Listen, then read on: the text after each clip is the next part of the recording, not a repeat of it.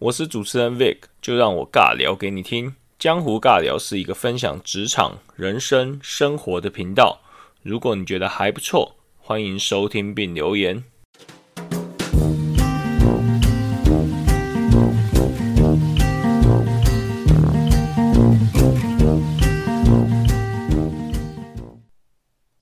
两个小的 topic，一个是说哦，我有一个 blog 是中华文化，那个那个就是让大家知道哦，这个就是我的一个爱好嘛。然后那个就就很短。然后另外一个东西是呃，我想做那个哥伦比亚包包的那那个就是最近都在准备做，所以我那个不是一个 job，那个是一个 side hustle。我不知道中文 side hustle 叫什么，反正就是一个 hobby 啊，或者是一个什么，对。就跟我现在在做这件事情 p a c k a g e 是一样，I hustle。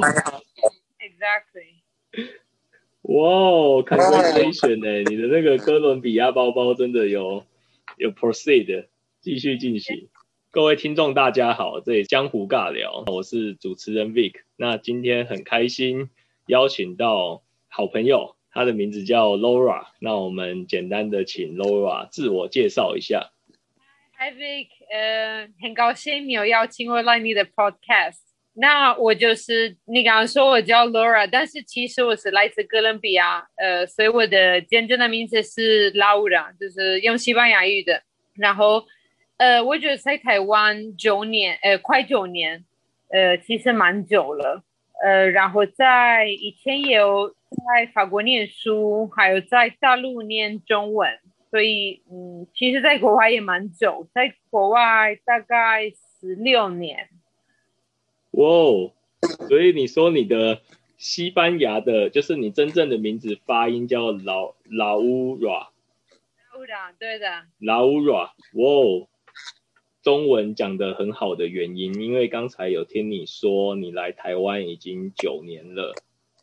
那你之前在中，就是在大陆那边有待过几年，然后在法国有分别待过几年？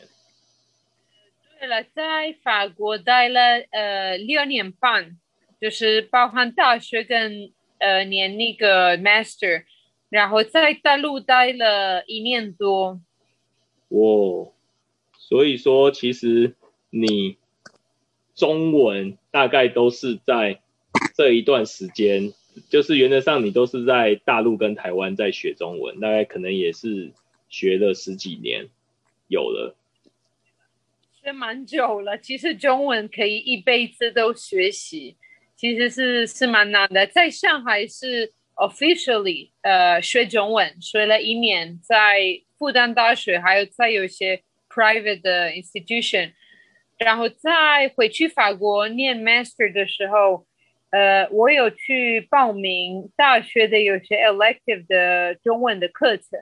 然后蛮好笑。那时候没有西方人在上课，只只有在法国长大的这些华人，因为他们可能不会呃中文没有很好，所以他们就去上课，所以就是跟这些华人一起上课。呃，然后那时候就是 elective，所以不是每天，但是那时候也找到很多。呃，中国的朋友，所以也可以一起学习。那后来到台湾就是上班，所以要用中文，然后也有呃学过，呃就 officially 学过两年。哇，所以说你你总共会讲除了中文以外，你总共会讲几种语言？其实会讲四个，就是西班牙语是我的母语啊，还有呃。文英文就是跟你们一样，我们在学校就是高中啊什么的都会学英文。对。然后因为在法国念大学就是会法语，然后最后一个就是中文。哇，那那个你刚才有提到说你很就是你在国外生活了可能有十几年了，十六七年，那你是几岁的时候就？独立离开，等于是说来到国外，因为其实我们都知道，亚洲的小孩其实比较保守，不会像国外的小孩比较独立。那我想了解说，哎，国外的小孩都什么时候离家，然后出来外面生活，那怎么能够适应的这么好？这样子。你是在问我的年龄吗？没有，开玩笑，开玩笑。也也也是啦，就是说你大概几岁是离开，能够独立离开家，然后就在外面生活。我就是高中毕业了的时候，就十九岁就搬到法国。那时候其实南美洲也不算，我觉得南美洲在台湾跟美国的中间，就是说我们没有美国人的独立，我们不会十八岁搬到外面一个人住，然后呃当服务员赚钱，自己付他的 studies，就是大学那种那个应该没有那么独立，但是。也不会到，就是台湾可能没有，就就是我觉得比南美洲没有那么独立，所以我们就是在中间，差不多在一个，就是就是说我们还是会跟爸爸妈妈住在一起，可能到结婚的时候，或者现在我们的 generation，因为大家呃比较晚结婚，可能大家还是三十岁类似的，就是已经上班，可能会自己住在外面。但是以前，因为以前大家结婚比较早，他们都都是跟爸爸妈妈一起住，然后结婚之后再再住外面。那我那时候，呃，十九岁也算，就是说也不算非常呃 rare，但是也不算很 common，就是我觉得一般般。就是那时候很多人都会去国外一年念中文啊，呃，sorry，念法语啊，或者是。呃，英文啊，有很多朋友去 London 啊，或者去纽约，或者去国外一年，反正他们就是去呃一年在国外，然后会回去哥伦比亚念书。那比较不一样的，跟一般的那美人不一样，是我那时候觉得我要待在法国念大学，就是，但是我们的一个这样的 gap year，就是一年在在呃国外念语言，算蛮 common。哦，所以其实哥伦比亚蛮流行，就是这种一年的这种交换学生嘛，我可以这样讲，或者说 gap year，就蛮流行在大学二十岁左右有一个这种在国外的生活的经验，可是不会太长，一年或两年就会回来到哥伦比亚。就是一年，然后应该是在呃，就是高中毕业了，上大学之前。就做这件事情。那也有些人，比如说跟我妹妹一样的，她可能没想到要去国外，但是她也觉得不要马上念大学，她还要一点点时间考虑她要做什么。所以她有去我我爸爸就是有那个那个叫什么呃房地产的公司，他就去我爸爸的办公室去去当我的爸爸的那个员工，然后他就六个月赚。就是赚钱，钱应该算少的，但是反正六个月之后，他可以去欧洲。我那时候在欧洲，他去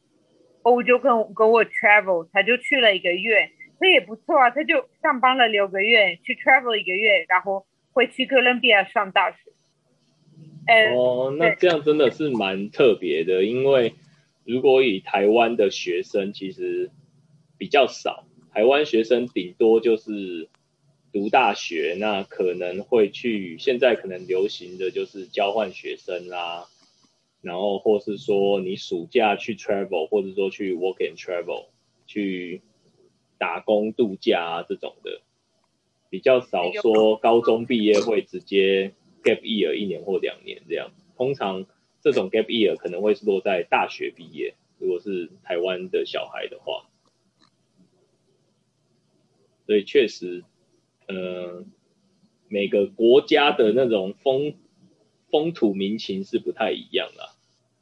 对了，我那时候反正我有去念法语，是因为呃，我觉得在哥伦比亚的高中的最后一年，我开始念法语，但是我那时候的水平当然不够上大学，所以我都到法国，呃，就是第一年先念呃法语啊，所以跟我一起上课的人很多是。去法国就是为了学法语，然后会去哥伦比亚，或是会去巴西，或是这些附近的国家。那很少的人会真的待在那边念大学。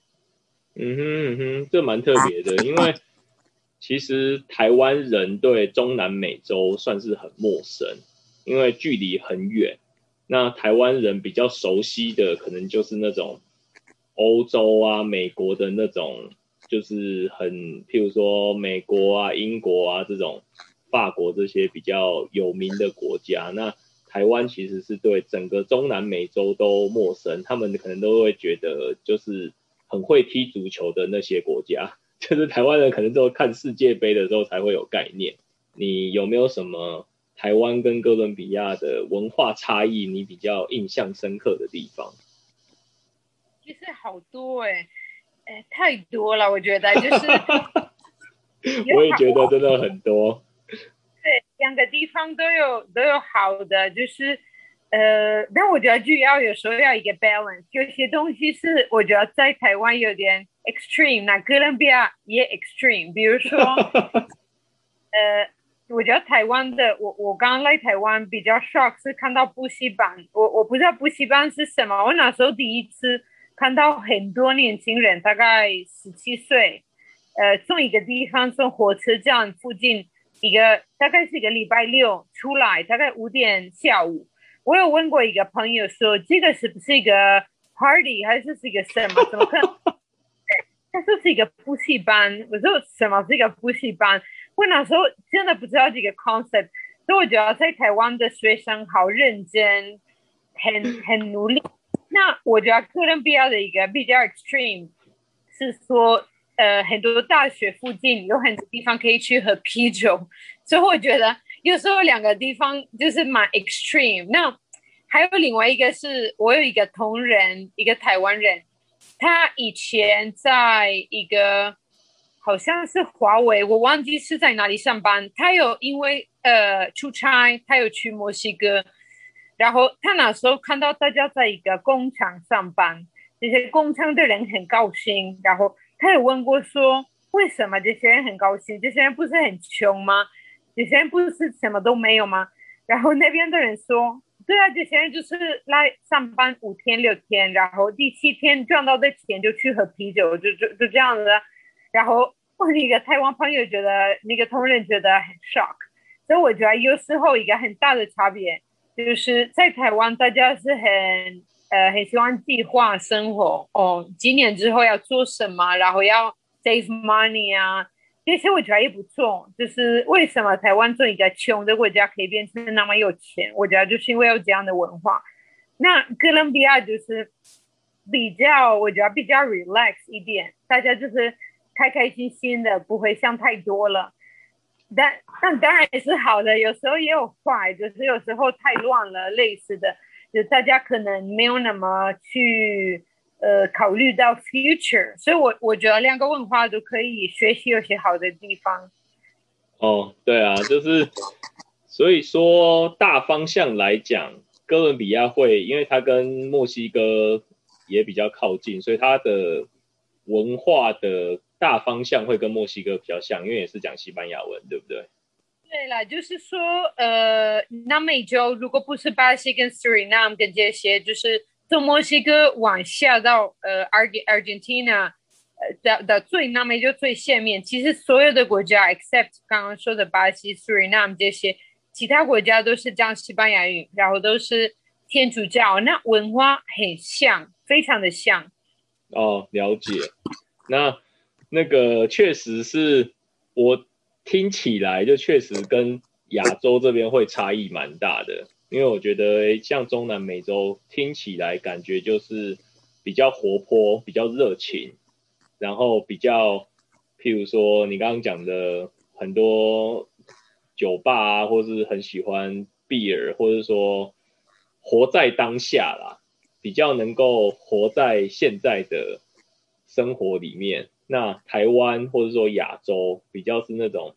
未雨绸缪，在那边一直在那边 plan 或者是怎么样计划，说未来怎么样怎么样，那反而好像没有专注在 current 的生活的感觉啦。对，不过我我也我也很谢谢，就是亚洲文化，因为我我以前我来台湾之前从来没有 save money，我从来没有，我我那时候我也没想到这个是重要的。那我搬到台湾的时候，我的我记得我的老公有跟我说，呃，你有没有 save money？我说没有啊，他很 shock，因为他去法，他也是去法国念书，他那时候一边当学生一边 save money，我那时候也觉得很 shock，我没有办法想得到你可以当学生然后一边 save money。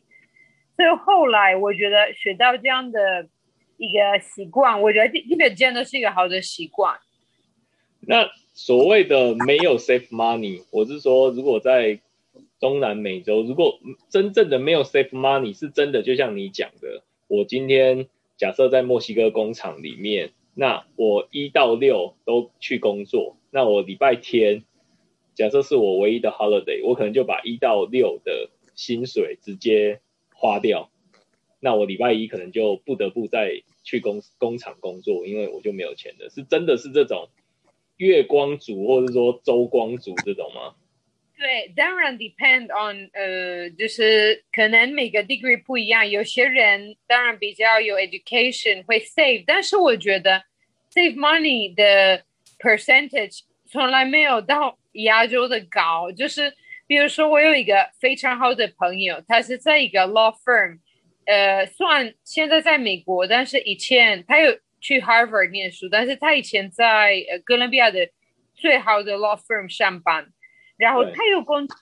概，所以他他就是就是 salary 在 law firm 最高最高，然后他那时候呃工作了五年嘛，然后他呃五年之后去美国，他有非常的 proud 跟我说，他五年内有 save 了一千美元，就是算呃两呃两万八。台币五年内，而且他下高啊，然后他觉得他对自己，他对自己很高兴，他觉得他已经做的不错。然后我到亚洲的时候，发现很多同仁会说，他 save 很多啊，可能他们就是不一定是赚很多钱，他们就是不管赚多少，他们还是会 save，呃，比例很高。就是我认为亚洲人就是不管怎么样，不管穷或者是有钱，就是很有概念，觉得哦，我应该要先。准备 in case 有什么困难啊，我觉得真的有这样的这样的 mentality，所以我我觉得也是蛮不错的。这真的是蛮，我也没没没有想过的一些差异，就是像你是生活不一样两个 culture，所以你就会感受到这个。那你刚才有讲到补习班，那我觉得补习班算是可能是台湾特殊的文化啦。那假设。哥伦比亚他们是没有补习班的这个文化，那他们是通常都几点下课？那下课后是不是就就回家了，还是就 have fun 了？他们的生学生大概会是怎么样过生活？好，好问题，就是也不算，因为我听说有学生说，哦，Australia 你就练练练下午就回家去 beach，也也没有那么也没有那么夸张到那个 Australia。其实我们还是会有有些活动，就是学校会有有些 sport，你可以带。假设你在那个呃足球队啊，或什么 basketball 的 team 或什么的，你会带在学校去去练习啊。我以前就是什么啦啦队这些，就是你会带在学校去 practice。呃，或是你你有时候也回家自己做作业，或是。其实我们也会有有些 private tutor，但是我以前也也有，但是不是因为我感觉在台湾是不管你是好的跟不好的学生，大家都有。我们那时候不是这样，是呃，假设我某一年，比如说觉得呃数学有点难，又有些问题要解决，那我爸妈会安排一个 private tutor 在我家，但是不是每天是哦，就是为了特定的问题。OK，我那时候不懂的地方，他可以帮我。那我已经已经懂了，已经好了，我就不需要继续。但感觉在台湾就是就是一个也没有什么原因，就是大家都要做的一个的一件事情，好像不是一个 specific，因为你有一个呃特别不懂的地方，好像就是不是为了 catch up，是为了要比别人好的感觉。呃，台湾的这个补习班文化，如果以高中来讲，我觉得它是一个。第一个，它是一个 习惯，就是家长啊，或是父母都会觉得，哎，你如果假设四五点就下班下课了，那你离开学校，那你一定不会好好的写功课或是怎么样。所以，哎，我如果父母七八点、八九点才下班，那这段时间不是就有一个空档，那我就会尽可能的希望小孩能够去安亲班或者去补习班。那第二个是说，这个对于学生来讲，其实是一个人际关系的一个生活网络，就是一个一个 relationship 的 network。你如果看到你旁边的同学全部都有去补习班，结果你没去，你会觉得有点孤单，跟跟大家好像没有一个共同的话题。嗯，所以说已经是有点变成这样子的文化，大家去那边反而是，如果是以高中生来讲的话，就是有点像是说，呃，有机会认识别的学校的异性啊，或是别的学校的朋友。错啊，也这样这样的说明没有那么可怕。但其实哥伦比亚也会有，我不知道台湾有没有，我们也会有有些 team work，所以有些作业你要跟别人一起做，所以我们会到，好像我同仁提到在这边不是那么 common，我们平常也会去，呃，就是同学的家里去一起做 team work，比如说，呃，对，因为我们很多作业是 group。的作业，所以我们很 common，就是我知道在台湾不是那么 common invite 别人到你家，但在哥伦比亚是非常非常非常的 common。我们也会 sleep over，就是你也会在在你朋友家，也会在那边睡觉。那我从同人，我不知道你你也可以 correct 我，就是在台湾是不是至少在你们的 generation，这个不是很 common 的一个 practice？对，不不 common，因为。如果是学生时代的话，就是通常都会觉得，哎，不要去，父母可能会觉得说，哎，不要去打扰别人家，就是比会比较少 sleep over 啦。你可能可以去同学家做作业或是做功课，可是比较学生时代的时候比较少说，哎，真的是去同学家 hang out 一个晚上啊，或者说在那边 sleep over。台湾家长会觉得很像打扰人家，会觉得不不好意思那种感觉啦。哦，其实我们是呃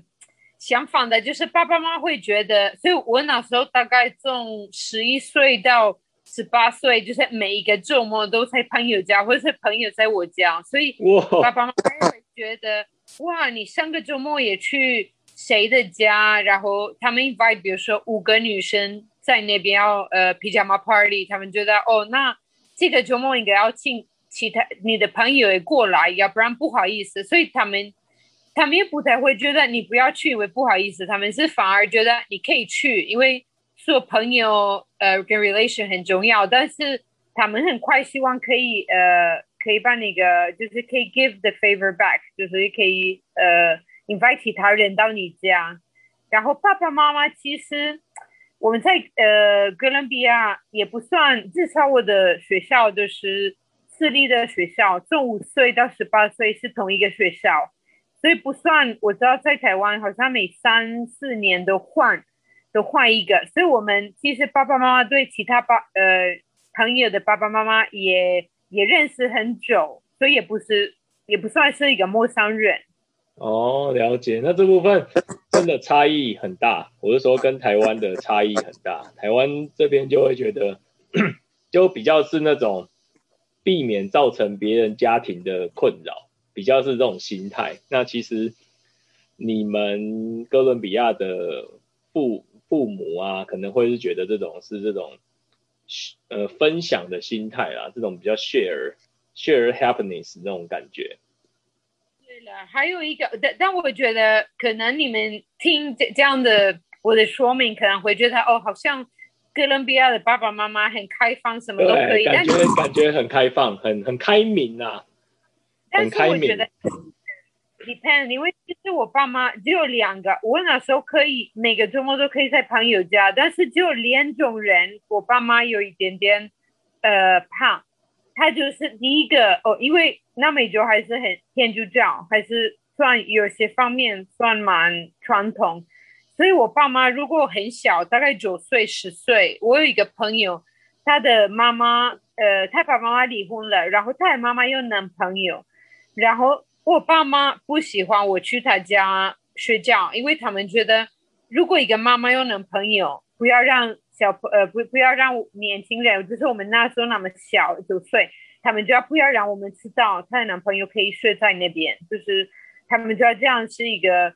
就是他们不要让呃小的小朋友知道这件事情。那另外一个是，如果朋友有呃哥哥比较大的哥哥。那种他们觉得哦，这个人会不会对我的女儿有什么状况？所以他们对那种的 family 是很 careful，他们不一定会让我去，除非他们知道这这些是谁。所以他们也不是对谁都可以，是那个就是第一个是为了不要 maybe 看到不应该看到的东西，那另外一个是可能就是为了保护小朋友。哦，所以这一块我觉得是。台湾人比较陌生的，就是你刚刚提到的，说其实中南美洲大部分都是天主教的文化。那天主教其实也是一个相对保守的一个宗教，我可以这样讲吗？所以说，其实对于这种传统的这种，你说一个老呃，就是一夫一妻制，就是有老公有有老婆，然后这种。家庭传统家庭的这个概念会比较鲜明，对对，所以说如果是不符合传统的这种家庭的概念，那可能天主教的观念来看，就会觉得比较比较不符合标准，或者说不符合他们的道义教义啦，可能大家会有这种这种看法，对不对？对，我觉得可能他们也不太会自己 judge，他们可能觉得哦，OK，我朋友的妈妈离婚，她有男朋友没关系，但是他们就就是不希望比较小的小朋友知道这个，所以他们自己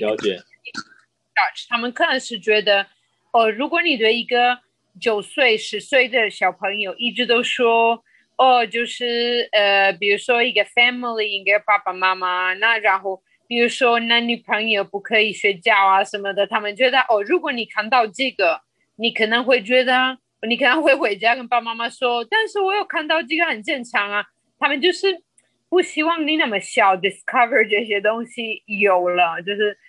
所以他们就是可能可能长大了之后，他们当然不 care，就是你知道哦，很多朋友爸妈离呃离婚了什么的，但是那时候。可能他们觉得太小了，不要知道这些东西。OK，所以说其实还是会去保护自己的小孩，在还心智上面还没有很成熟的时候，去避免接受到这些这些情境啊，或者说这些资讯啊，主要还是比较保守，保护的保护的心意为目的这样子。不过那时候其实呃，我现在三十五岁，所以那时候可能是八十九十年代。那现在我有一个 niece，可能很多爸爸妈妈离婚，我觉得他可能在这个 generation，大家可能觉得很正常，离婚啊，有男朋友什么的。我我不是，我觉得 maybe 不一样，但那时候呃，确实真真的比较保守。哦，对，了解。好，那感觉这部分，我觉得。听众朋友真的是听完之后可以去多了解一下中南美洲的文化。那中南美洲的一定有他们很特别的一些文化风情。那当然台湾是收到中南美洲的资讯是相对比较少的，所以说台湾会会用常常就是台湾的资讯媒体会认为台湾人就是用台湾的。以管窥天呐，用台湾人的思考模式去想这个全世界，可是其实世界是很大的，那台湾其实就两千三百万人，是一个是一个很很很小的一个海岛国家啦，所以我觉得多了解国外，那甚至中南美洲的不同的文化，那绝对是有助于你整个成熟人格的判断这样子。因为时间的关系，本集节目剪辑至此，欢迎你在 Apple Podcast。给予五星好评，并留言分享你对本集节目的想法与看法。江湖尬聊，期待下次与你空中相见，拜拜。